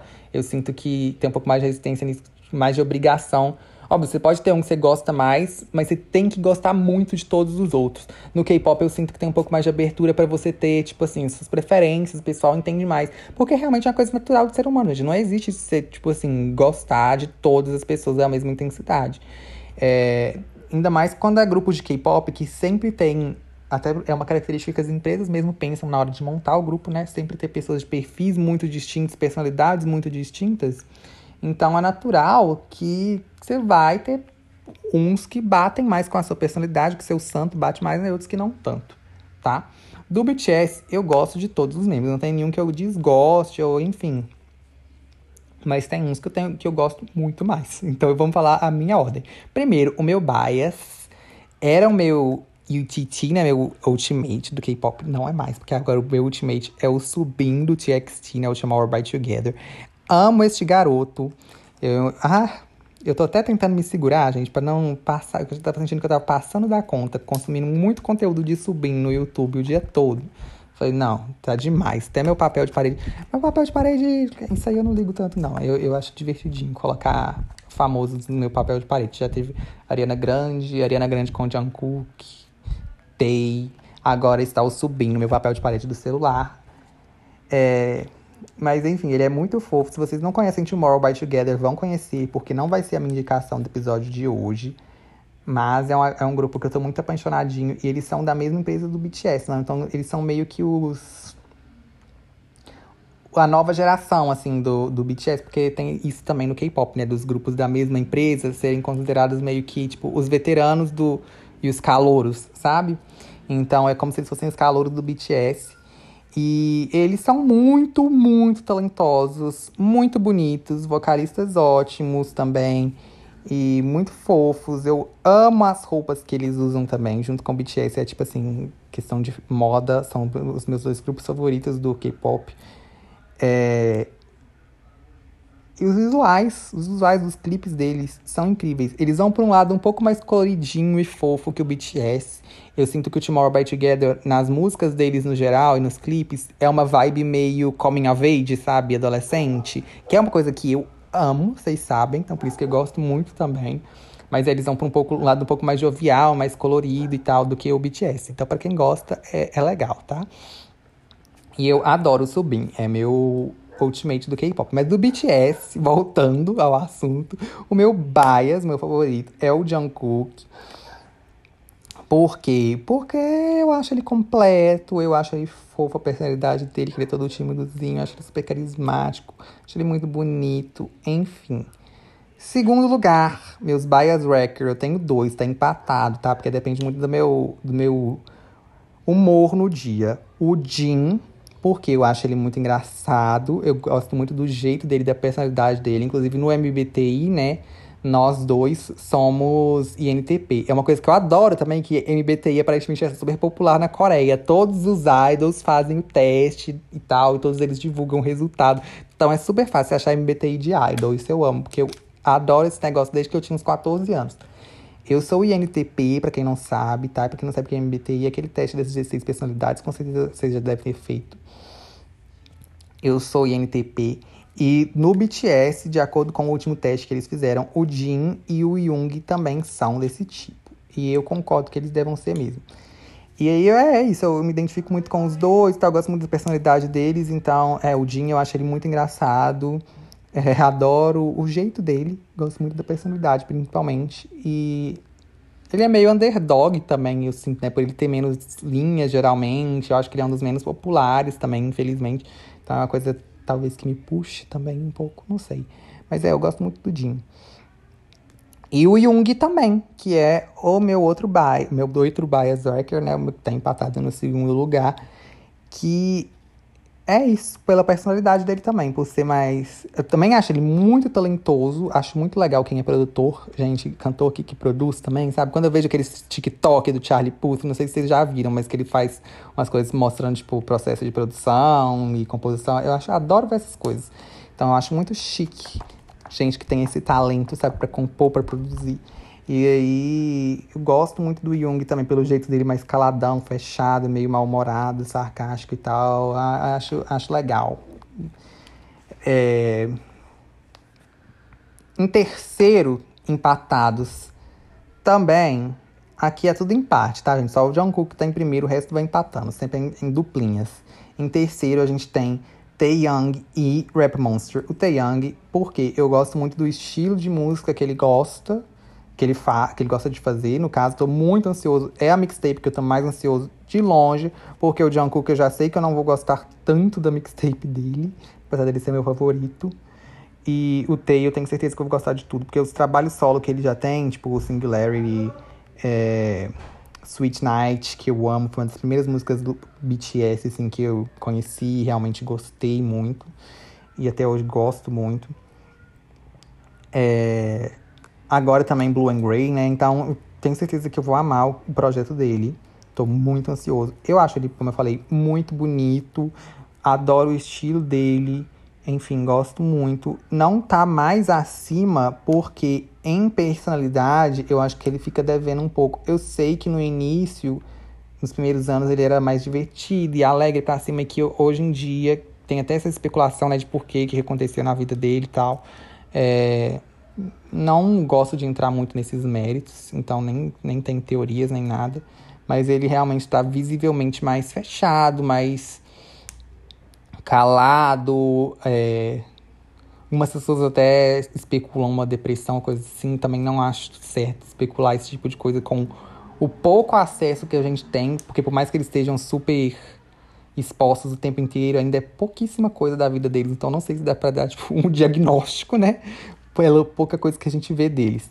Mas que ele realmente está mais introspectivo, fechado, isso é fato. E aí eu não consigo ver tanto dele quando eu vou consumir meus conteúdos de BTS, sabe? E aí eu não tenho muita coisa da personalidade dele que eu consigo criar algum vínculo, por isso que ele tá mais para baixo. Talvez ele poderia estar tá mais para cima se conhecesse mais, assim. E o R.M. também tá aqui, porque no início eu não gostava tanto dele, mas conforme eu fui é, me aproximando mais, assim, vendo mais coisas sobre BTS e vendo mais entrevistas e tal, que ele geralmente é o que mais fala nas entrevistas, tanto por ser o líder quanto por ser o único fluente em inglês.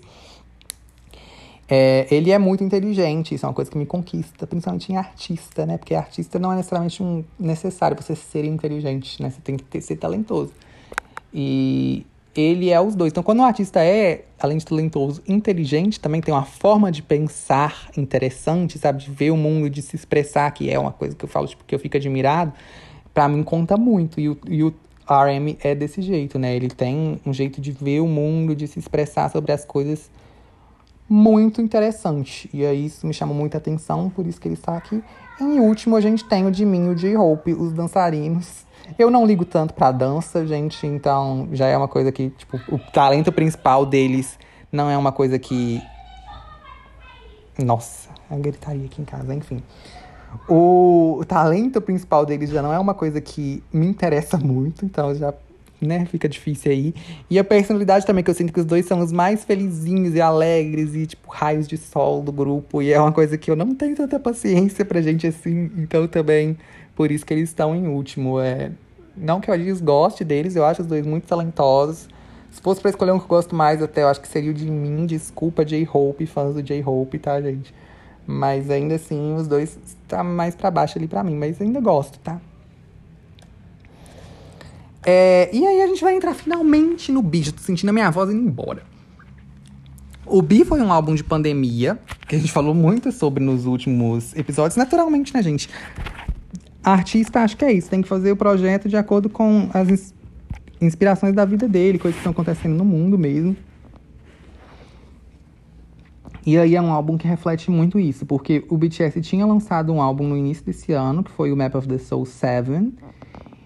Só que o natural, né, seria eles é, fazerem a turnê esse ano desse álbum. Porque no K-pop, e até no ocidente atualmente tá assim, né? Não é mais comum é, lançar singles pós-álbum. No, no K-pop, o natural... O natural não, né? O, como é que eu vou explicar isso? O padrão da indústria é você lançar um single antes do álbum, que é como se fosse um teaser, que é o que eles chamam de lead single, né, na verdade. Porque no ocidente, lead single é o single que vem antes do álbum, que é o single principal. No K-pop não é assim. No K-pop, lead single é um single que vem antes do álbum só pra, tipo assim, como se fosse um teaser, para mostrar o que, que tá vindo aí. Mas o single principal é a title track, que é lançada junto com o álbum, e geralmente é o segundo single. E chama title track, mas não necessariamente tem o mesmo nome, né? No ocidente, title track é a faixa que tem o mesmo nome do álbum. No K-pop, não. No K-pop é a faixa que é lançada junto com o álbum, mas que, que é o single principal. Geralmente é o segundo single, mas não necessariamente tem o mesmo nome, tá? Tanto que, que por exemplo, B, a title track, é o Life Goes On. E aí, geralmente é isso. Acaba aí, não tem mais single dentro desse álbum. Às vezes tem mais um no máximo, mas aí eu acho até que é uma questão. Geralmente vem antes, né? Tipo o The Album da Blackpink teve How You Like That, Ice Cream e depois como title Love Sick Girls. Então foram três singles, mas teve dois antes do álbum. É...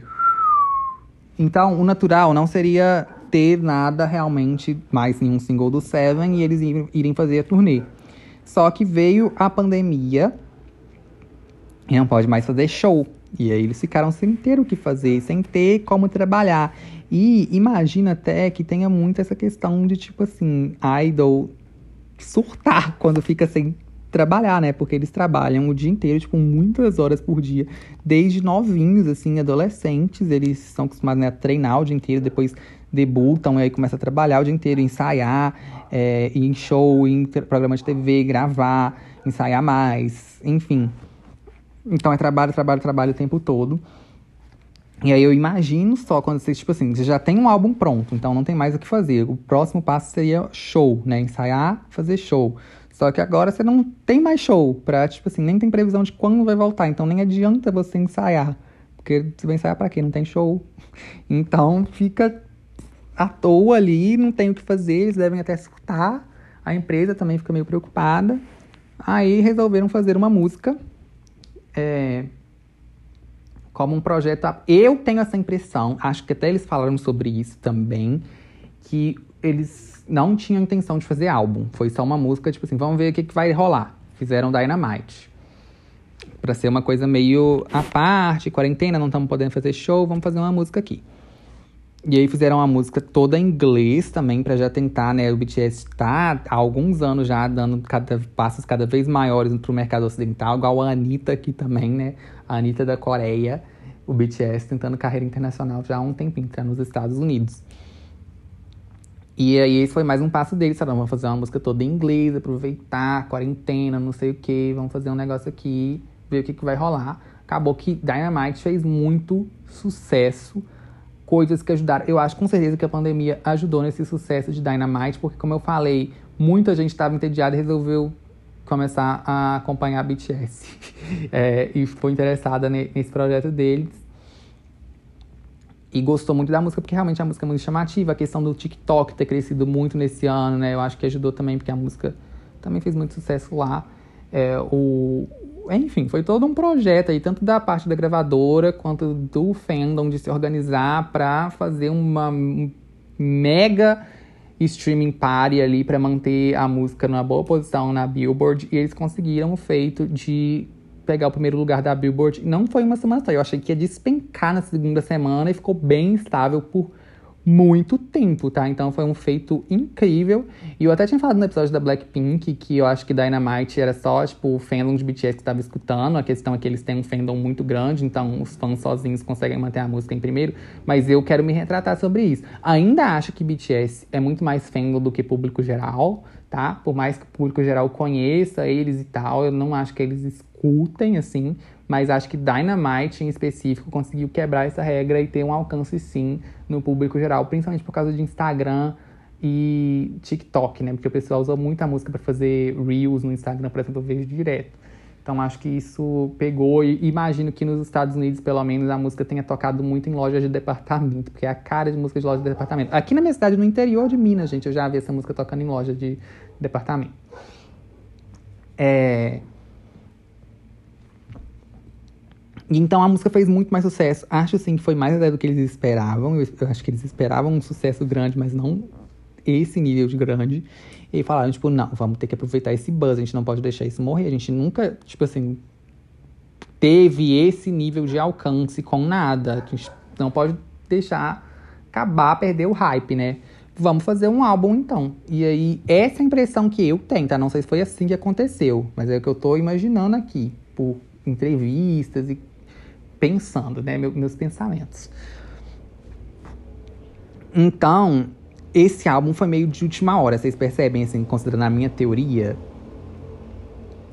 Porque se eu tô considerando aqui que até o lançamento de Dynamite eles não tinham nada pronto, não era para ser um álbum nem nada, olha para vocês verem, foi tipo poucos meses. Dynamite foi o quê? Setembro? Não lembro direito, mas foi por aí, né? Então, poucos meses até lançar o álbum de fato. Tipo, muito pouco mês. E isso a gente percebe, o mais um argumento da minha teoria, é que tem poucas músicas no álbum. E são o quê? Além de Dynamite, a gente tem um skit, que skit nem é música. Eu, assim, não vou reclamar de skit, porque eu acho uma coisa legal. Eu acho que realmente mostra uma preocupação em criar um álbum coeso, criar realmente um projeto. É uma coisa que eu sempre falo em todo episódio.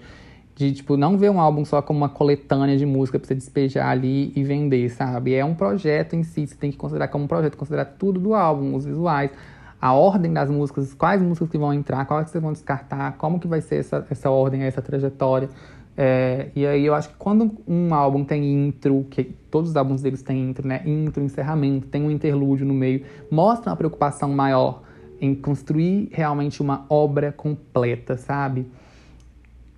E então eu gosto de skit nesse sentido, porque mostra essa preocupação, mas eu sempre pulo, nunca escuto as skits. É, só se eu com muita preguiça de pular. E, enfim, não é música. Então, para um álbum de oito músicas, uma skit, já não concordo. Sete músicas. Uma era Dynamite, então seis músicas, sabe? Seis músicas novas. É, já não acho que deveria ser chamado de álbum, tá, gente? Pelo amor de Deus. Menos de 30 minutos de duração não é álbum. Ainda mais que a gente tem que cortar os minutos da skit, que eu não acho que deveria contar também. Então, não é álbum, tá? É mini álbum, ou EP, se a gente estiver falando do Ocidente. Mas, enfim, não vou entrar nessa semântica aqui também, não. Já falei muito disso no, no episódio do Blackpink. É, então, essas eram seis músicas novas em, tipo, poucos, pouquíssimos meses para esse projeto. Mais um argumento para isso. A gente tem músicas aqui que eram músicas meio que já estavam prontas, eles reaproveitaram, isso eles falaram em entrevista também. Que foi Stay, que seria o lead single da mixtape do Jungkook. Tanto o Jungkook quanto o Taeyang estão trabalhando em mixtape solos no momento. Eu acho que a do Tae vai sair primeiro, tá até com boatos que vai sair... Ele recentemente falou que vai sair em 2021. Só que tem boatos aí, teorias bem fortes no fandom que vai ser no aniversário dele, que é dia 31 de dezembro desse ano. Então deve sair tipo ou no, em 1 de janeiro, por aí. Eu acredito que deve ser por aí também. Acho que vai ser bem no início do ano. E do John Cook acredito também que vai ser no ano que vem, mas uns meses mais pra frente. É, então temos Stay, que seria o lead single do, do John Cook, eles decidiram pegar para esse álbum. E Blue and Grey, que seria da mixtape do Taeyang também, e eles decidiram pegar para esse álbum. Então eram músicas que já estavam prontas. Óbvio, eles retrabalharam nelas, é, acrescentaram mais partes e tal, para ter mais membros. Mas ainda assim, duas músicas já estavam meio prontas. Então, música nova mesmo, a gente tem. Ó, um, dois, três, quatro. Quatro, sabe? Então dá pra ver que foi um projeto meio apressado para aproveitar esse buzz aí. Mas ainda assim, no final das contas, eu senti que ficou legal. É... Óbvio, se tivessem se dedicado mais e, e tido mais tempo, poderia ter saído algo melhor. Mas acho que não valeria a pena, sabe? Ter demorado mais para tentar fazer mais música ou trabalhar mais as que já estão aqui, porque talvez a, a, já não tivesse mais tanto impacto um projeto de quarentena assim. A gente não sabe quando a vacina iria sair, né? Poderia sair no final desse ano, como já está em alguns países, então era melhor ter lançado quando lançaram mesmo.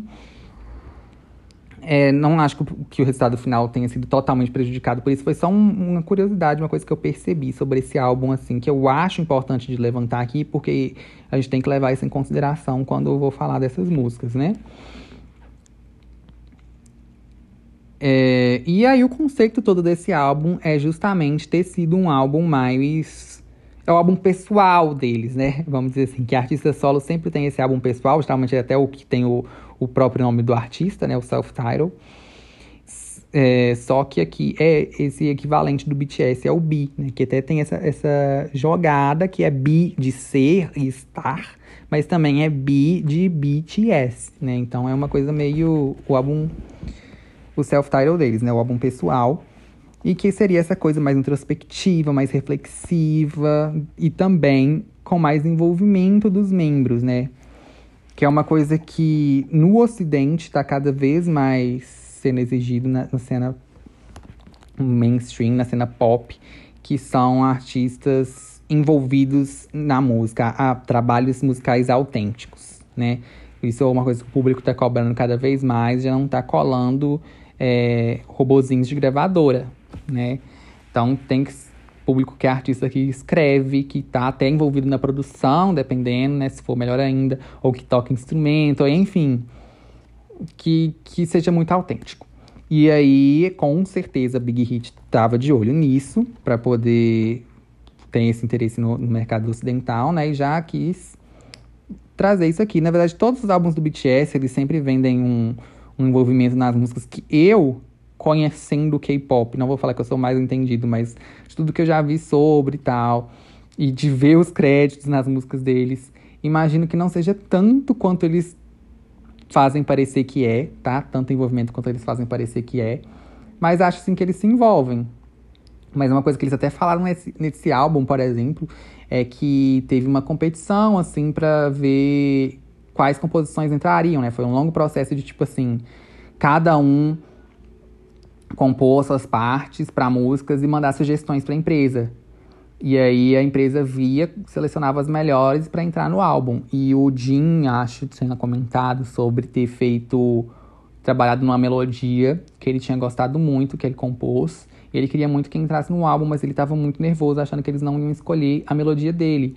E eles não estavam concorrendo só, tipo assim, entre os membros, as composições dos membros. Eram de gente de fora também, poderia ter entrado no álbum, sabe? Então a gente vê que a empresa não dá tanta liberdade para eles assim quanto faz parecer, sabe? Eles ainda têm que competir com outros compositores e tal. Mas é, esse álbum eles venderam como essa.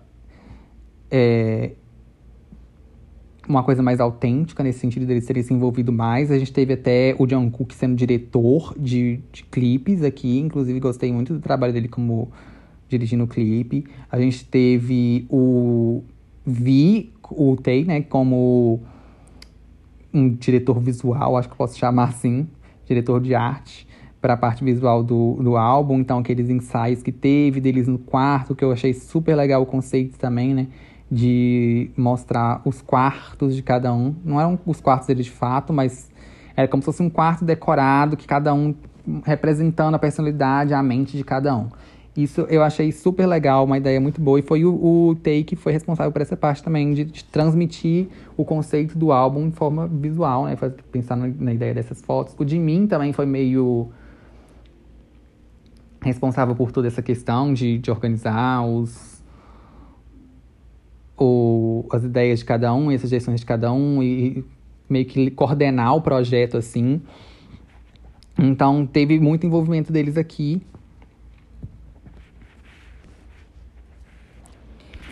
E muito, assim, muito mais do que o, que o normal, né? E realmente foi um álbum mais introspectivo, com letras mais sobre quarentena, sobre refletir, aproveitar esse momento para refletir e ter saudade de quando a gente podia aglomerar e fazer show e etc. É, no geral, eu gostei muito do conceito, do tema. Eu achei que foi, sim, bem trabalhado. É, só tem, ó, tenho problemas com a capa.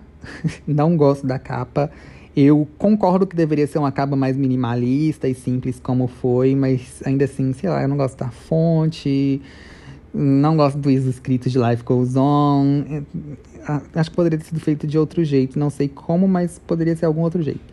O nome, não acho nem incrível, nem acho ruim também. Eu acho um nome bem ok. É, uma coisa que eu queria comentar sobre esse álbum, só antes da gente entrar em track by track, é a questão das entrevistas do BTS, que é uma coisa que me incomoda. Que eles, assim como qualquer artista de K-pop e até artistas ocidentais, né, participam de media training, que é treinamento midiático, né? Um treinamento que fazem geralmente com profissionais de comunicação, minha área aqui, profissionais de relações públicas, que treinam os artistas, tipo, de como eles devem se portar em entrevista, se um entrevistador perguntar X coisa, como que você deve responder, né? Não necessariamente, tipo assim, te dar a resposta pronta, decorada, mas é a forma de você responder, como conduzir a sua resposta, sabe? É, isso é super normal, porque, né, gente, qualquer entrevista podem, tipo, manipular a sua resposta, distorcer o que, que você está falando, você pode ser mal interpretado, e um deslizezinho nesse, desse tipo pode acabar com a sua carreira. Então tem que ser realmente muito cuidadoso e é uma coisa super necessária, esse tipo de treinamento. Só que às vezes a pessoa pode ser treinada até demais e ficar meio engessada a entrevista, meio robotizada, aquelas respostinhas muito que você vê ali que tá um pouco congelado, sabe? Não tá necessariamente sendo muito autêntico e muito. Entende? E eu sinto isso um pouco com o BTS.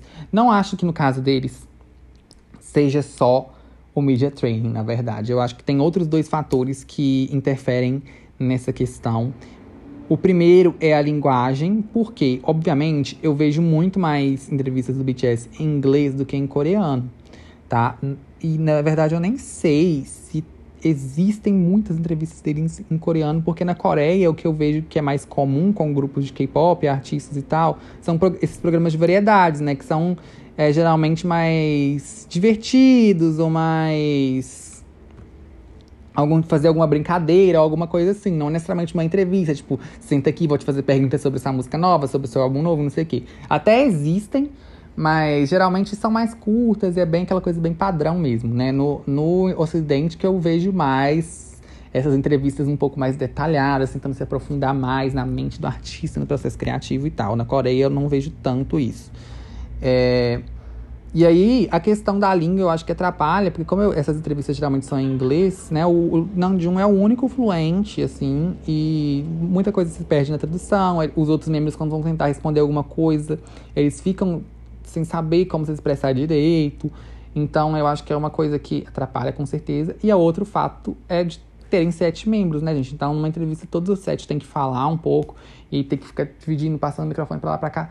Cada um fala de alguma coisa sobre o álbum. É, é mais complicado, sabe? Quando a gente tem um artista solo, por exemplo, é muito mais fácil da pessoa, tipo assim, se perguntar uma coisa sobre como foi criar uma música X ou criar o álbum, né, fazer o visual do álbum, por exemplo, é uma pessoa só fazendo isso. Então ela consegue aprofundar muito mais, falar muito mais sobre o processo criativo. Quando a gente tem sete pessoas, cada um vai ter tido um processo diferente. Então é mais complicado, naturalmente, tá? Eu achava que a questão do K-pop, de ser K-pop, atrapalhava nisso. Eu achava que era uma coisa comum de grupo e tal, ter serem mais engessados em entrevista e tal, por todos os anos de treinamento que eles passam. Mas, depois de ter visto a entrevista do Zack Sang, na verdade, né? Falando dele de novo aqui, com o Blackpink, e a entrevista deles também com é, o Jackson, que eu já falei, e até com a.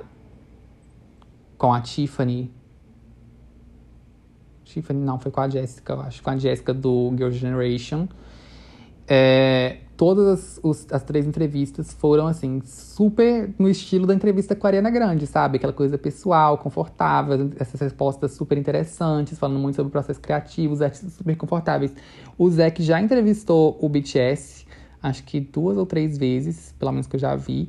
Teve entrevista pro Bi, inclusive, que eu achei que seria nessa vibe, porque as outras entrevistas deles eu achei bem travados. Aí eu pensei assim, não, pro Bi, como eles estão nessa coisa mais pessoal, intimista, não sei o que, provavelmente a entrevista vai ser assim. E não foi, fiquei bem decepcionado. Eu sei que muita gente do fandom gosta muito das entrevistas do BTS com ele, porque eu vejo nos comentários do YouTube algumas pessoas falando, tipo, nossa, a melhor entrevista do BTS foi essa, nossa, o Zack é muito bom, não sei o que, o melhor entrevistador, ele sempre tem que entrevistar os meninos.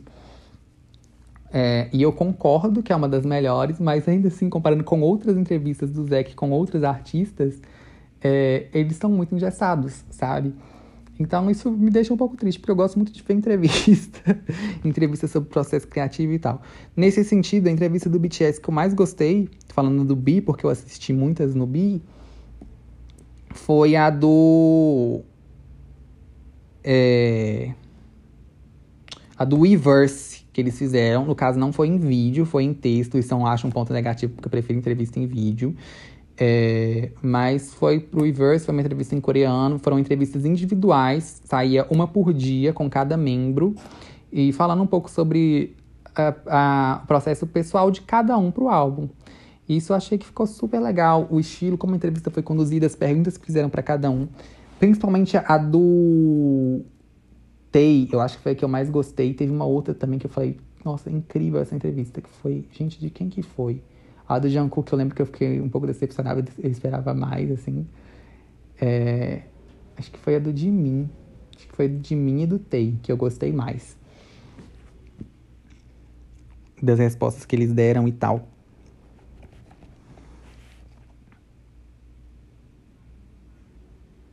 Mas enfim, gente, é isso. Não dá pra ser perfeito, né? Eu ainda gosto muito dos outros vídeos de BTS, os outros conteúdos que a gente tem sobre eles. Dá pra pegar muito da personalidade deles, né? Quando eles vão, tipo, Carpool Karaoke ou outros quadros, assim, com James Corden, por exemplo, ou em programas coreanos, quadros mais divertidos. Dá pra ver muito da personalidade deles. Mas eu queria mais entrevistas realmente, tipo, muito legais, assim, sobre o processo criativo deles e que eles que eu sentisse mais uma conexão maior, assim, que eu não sinto quando eles estão fazendo esse tipo de entrevista. Vamos finalmente pro track by track, que já ficou gigante isso aqui, já tá maior que o álbum, o dobro do tamanho. Começando com Life Goes On, que é a title. Eu acho uma música fofa, eu acho a melodia dela uma delícia, uma vibe muito boa que tem essa música. Eu acho ela ótima, eu acho que ela resume tudo sobre esse álbum, é, que é o que tem que ser uma title track, né? E a única coisa que eu tinha como negativo dela era a parte do Jung. Quando ele entra, eu acho que o vocal dele tava estranho, mas a gente já, já acostumei. Eu dou um top. Flight to My Room é uma música que eu gosto, mas eu resolvi ser mais chato aqui nesse, nesse episódio para não dar top para tudo. Então, eu não gosto tanto delas. Eu acho, eu acho ela uma das mais fracas, porque ela parece uma versão piorzinha de Life Goes On, sabe? Eu sei que tem gente até que prefere Flight My Room do que Life Goes On. Eu prefiro Life Goes On. Então, eu acho Flight My Room uma música que não acrescenta muito, porque, tipo, tudo que ela faz, Life Goes On já fez, e, na minha opinião, fez melhor. E ela também me lembra um pouco, a melodia dela me lembra muito de Stay Gold, sabe? Não sei por que, tem que ouvir as duas, uma seguida da outra, até pra ver se eu tô ficando louco ou não. Mas me lembra me falem se vocês lembram também. Mas é, Flight My Room eu vou dar um ok por isso. Eu ainda gosto da música, não acho ela ruim, mas é porque eu quis ser chato mesmo, tá? É, Blue and Grey, como eu falei, né, era uma música que seria solo do Tay. Ele até tinha divulgado um trechinho, acho que no BTS, no In The Soup. Uns meses para trás, ia ser pra mixtape dele. Acabaram aproveitando, porque viram que se encaixava no, no que eles queriam pro álbum e tal. E aí, né, refizeram a música. Eu acho que até que ela era toda em inglês, na verdade. E aí passaram para coreano, acrescentaram mais partes, os rappers fizeram as partes deles e tal. E continuou uma música linda, continua a cara do Tay. Tô muito ansioso, como eu falei, pra mixtape dele. E essa música só me fez ficar mais animada ainda. De cara, foi uma das minhas favoritas do álbum. Hoje em dia, não tanto mais, tem outras que eu gosto mais, mas é, ainda acho ela muito boa, sabe? E dou um top, com certeza. O Skit eu não vou comentar, não vou dar top ou flop, porque não, não é uma música. Eu já falei o que eu penso sobre Skip, Skit antes. Mas eu gostei da forma que eles separaram, né? De ter colocado as três músicas mais lentinhas no início. Vem o skit para realmente ser tipo um interlúdio, quebrar o álbum no meio. E aí, a próxima metade é músicas animadas. Isso eu achei legal. Eu tava até preocupado, né? Porque eu achei que Dynamite ia ficar muito solto nesse álbum quando eu vi que eles iam incluir. Porque eu pensei, gente, é um álbum que eles estão com um conceito super introspectivo, mais autêntico. Pessoal, não sei o que, vão enfiar Dynamite, vai ficar nada a ver. Mas essa solução ficou coeso, continuou, tipo, fazendo sentido pro álbum, mas encaixou Dynamite bem também. Gostei muito. Até me lembrou, porque a minha playlist do BTS, né, que eu falei das minhas favoritas, também é assim. Eu organizei ela, tipo, a primeira metade, aqui é o inverso, no caso. A primeira metade são as músicas mais animadas, a segunda metade são músicas mais calmas, mais introspectivas. Mas isso, no caso, eu fiz não foi por conceito, não. Foi porque, dependendo do meu humor, né, eu posso começar a playlist na metade. Tipo, se eu estiver triste, tal, quiser ouvir uma música mais calminha, geralmente, tipo, de noite, de madrugada Aí eu já começo ela pela metade, só ouço as tristes. Se eu estiver tipo, no trabalho, quero ouvir uma coisa mais agitada para deixar mais desperto, começo ela do início. é, telepathy. Eu, é um top para mim, mas é um top quase ok, tá? Porque eu acho ela que faz bem o trabalho de introduzir essa parte animada, não quebrar tanto, assim, porque a gente veio de Blue and Grey, que é uma música bem paradona. E aí não dava pra, tipo, mais que tenha tido a quebra do skit, não daria pra já né? Então, eu acho que ela tá num, num tempo legal ali. Só que ainda não é uma coisa que destaca demais, que é aquela música uau, incrível, tá?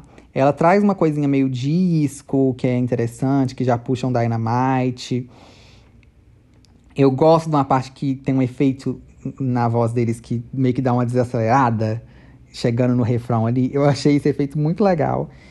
Mas é isso, eu dou um top quase ok, tá? Mas ainda é um top. Disease. Gente, até caiu minha caneta aqui. Porque essa música, para mim, é a melhor música desse álbum. Eu amo. Eu amo tudo que acontece nessa música e todos os detalhes dela. A produção dela é muito bem feita, a composição incrível. É uma música que, se não me engano, o compositor principal dela é o J-Hope. Mas acho que foi o, o Jimin que fez a bridge, né? Que eles até falaram que o Jimin escreveu a bridge em a bridge, a bridge em cinco minutos. E a música ficou incrível, incrível, incrível, impecável.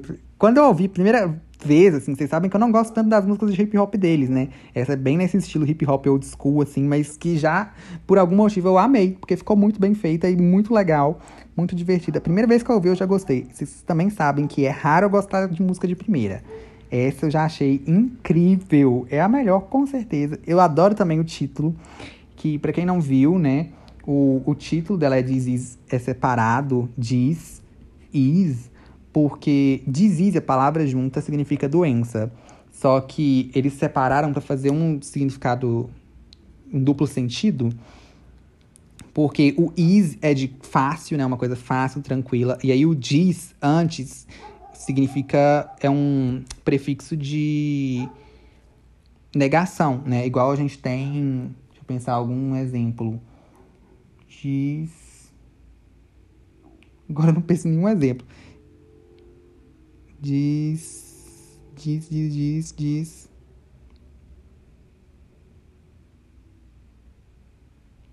É, desinibido, por exemplo, né? Inibido é aquela pessoa que é, é travada, é mais é, tímida e tal, tem alguma inibição, né? Algum, alguma restrição no travamento.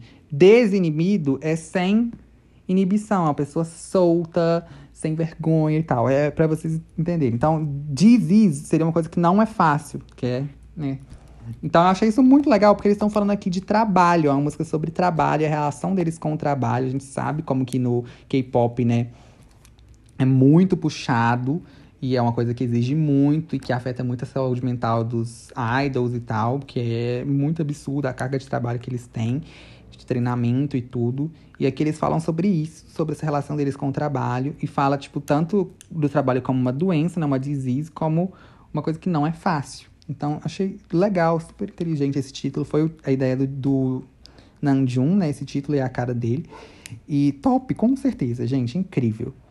Depois a gente tem Stay, que seria o, a title do, da mixtape do Jungkook, né? É pra carreira solo dele. Acho que, gente, a única música solo dele é Euphoria, ou ele tem mais. Agora eu não tô lembrado. Tô só lembrado de Euphoria. Mas essa seria. Euphoria é pra um álbum. é dentro de um álbum do BTS e tal, né? Essa seria pra um álbum solo mesmo. E ainda bem que não foi. Porque eu acho essa música. Ela é boazinha? Não vou falar que ela é ruim. Mas ela é datada pra caralho. Essa música, pra mim, é muito de 2016. Então. Pra ele lançar esse ano ou ano que vem, sei lá quando ele. Eu acho que ele pretendia lançar esse ano se tivesse tido turnê, como não teve, e aí eles resolveram fazer o bi, ele adiou pro ano que vem, tá? Por causa da pandemia. Imagino eu também, não, não sei, não tomo chá com eles, não trabalho na Big Hit, tá? É a minha suposição. É... Ainda bem que não foi, porque já era 2016, pra lançar em 2020, ou até pior, 2021, super datado, super datado. Então é melhor ficar como B-side aqui mesmo. É... E é isso, tá? Eu gosto, mas ainda vou dar um ok. Não, não dá para dar top, desculpa.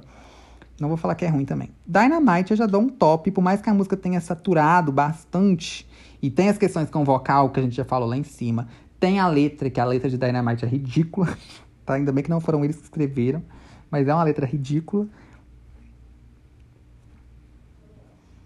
Porém, eu acho que Dynamite, o objetivo dela não é servir vocal, não é entregar em letra, você sabe? Porque o BTS tem outras músicas, tipo os raps, tem alguns que são com letras, tipo, muito, muito bem feitas. É, ou até a gente tem músicas baladas, por exemplo, Spring Day, né, que é uma das mais famosas deles, que é uma letra incrível sobre um tema super delicado. E eles têm esses momentos, mas não é toda música que precisa ter uma letra incrível, ou que o objetivo dela seja te dar uma letra que você vai fazer, fazer você pensar e tal. Dynamite não é tá, sabe?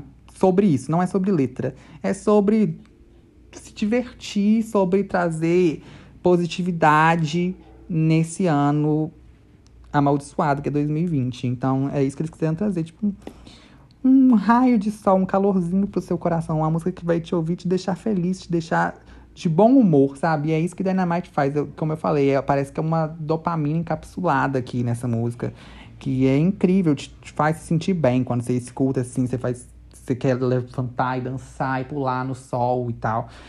E vestir uma roupa bem colorida e ser feliz, sabe? Então é isso, eu acho que ela faz isso muito bem. E eu acho incrível também ela estar como a última música do álbum por causa disso, que é uma mensagem ótima. A gente começa ali refletindo, é, pensando, a gente tem até um momento triste ali, né, com, com Blue and Grey. É, então a gente tá, tipo, começa com um momento introspectivo, pensando, tipo, como que o ano foi, a pandemia, como que isso mudou a nossa vida, impactou tudo, não sei o quê.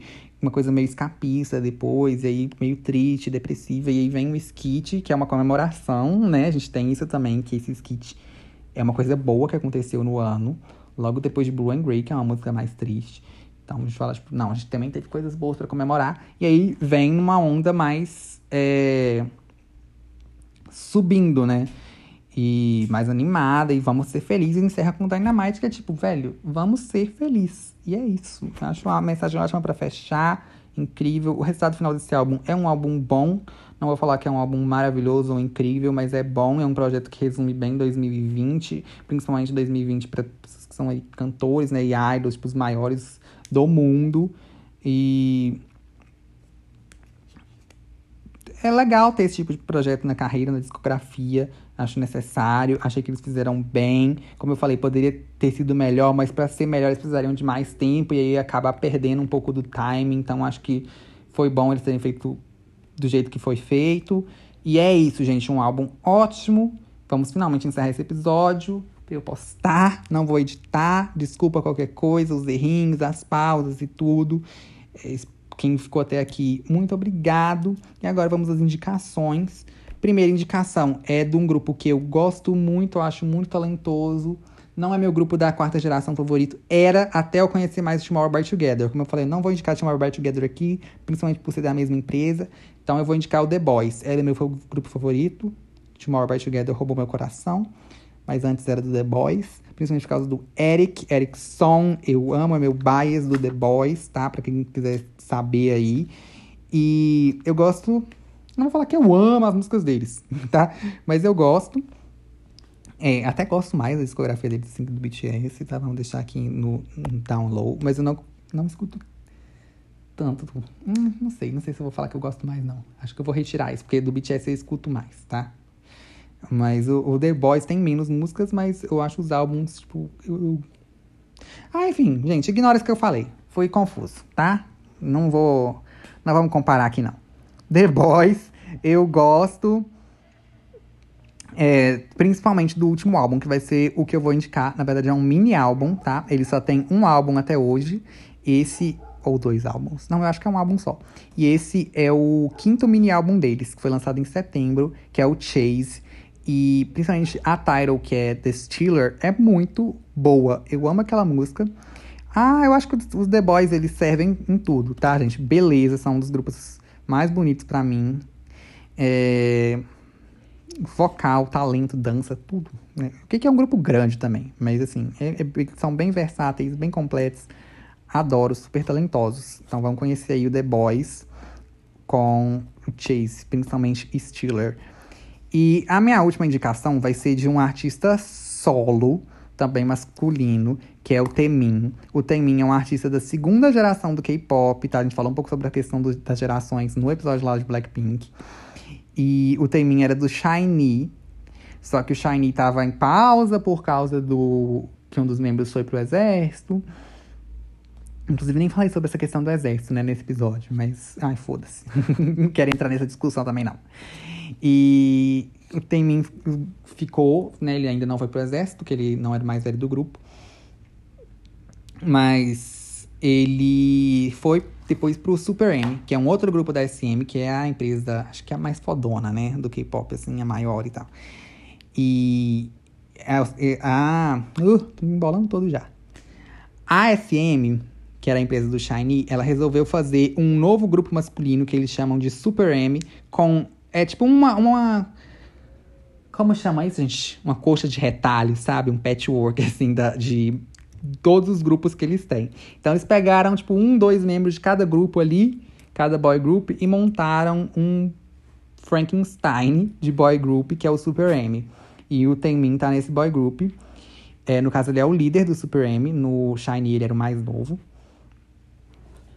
E agora o Shiny parece que voltou. Na verdade, assim, não voltou oficialmente, por, mas o cara que tava no exército, desculpa que eu esqueci o nome dele, mas ele voltou é, então acho que eles devem lançar coisa, não sei. Mas o Temin tá na carreira solo também. Então ele lançou esse ano um álbum que é o Never Gonna Dance Again. Ele lançou esse álbum em duas partes, então tem a parte 1 e a parte 2. É, eu acho que o que eu gosto mais é a parte 1, mas confesso que já tem um tempinho que eu ouvi os dois inteiros, então já não lembro mais direito.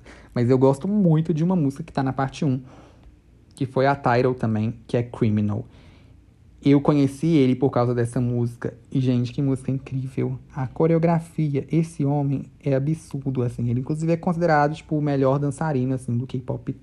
O The King of K-pop, até chamam ele. E ele, porque ele realmente é muito bom, muito, muito talentoso. Eu fiquei chocado, assim. Nunca tinha visto alguém dançar desse jeito. Ele dança pra caralho. A música também é muito boa, Criminal. Ai, incrível. Tá bem nessa vibe dark, eu sinto que o K-pop tá nessa coisa bem dark, anos 80, né? Criminal tem até um pouco de referência a thriller, assim, bem no fundinho ali, mas tem. E. É, o Kai também veio com aquela. Um, né? O nome da música é Um. Que também tem um pouco uma coisa um pouco mais dark, mas mais sensual tal. Enfim, Criminal é incrível, tá na minha lista de melhores músicas do ano. Eu vou fazer esse episódio ainda do podcast, tá? Das minhas músicas favoritas desse ano. Criminal já tá lá, então já tô dando spoiler aqui. Maravilhosa. Se vocês não forem ouvir o álbum, pelo menos ouçam Criminal. Vejam o clipe, vejam a Dance Practice, que é impecável. Esse homem é uma coisa de outro mundo, tá? E é isso, gente. Um beijo. Obrigado por terem ouvido até aqui. Me sigam nas redes sociais, arroba PQPedro, e coloco o X. E também o molho de mosca, né? Arroba olho de mosca no Twitter e olho de mosca.ps no Instagram. Um beijo e até o próximo episódio, que deve ser amanhã, talvez. Vamos ver. Amanhã ou depois de amanhã no máximo, que é Plastic Hearts.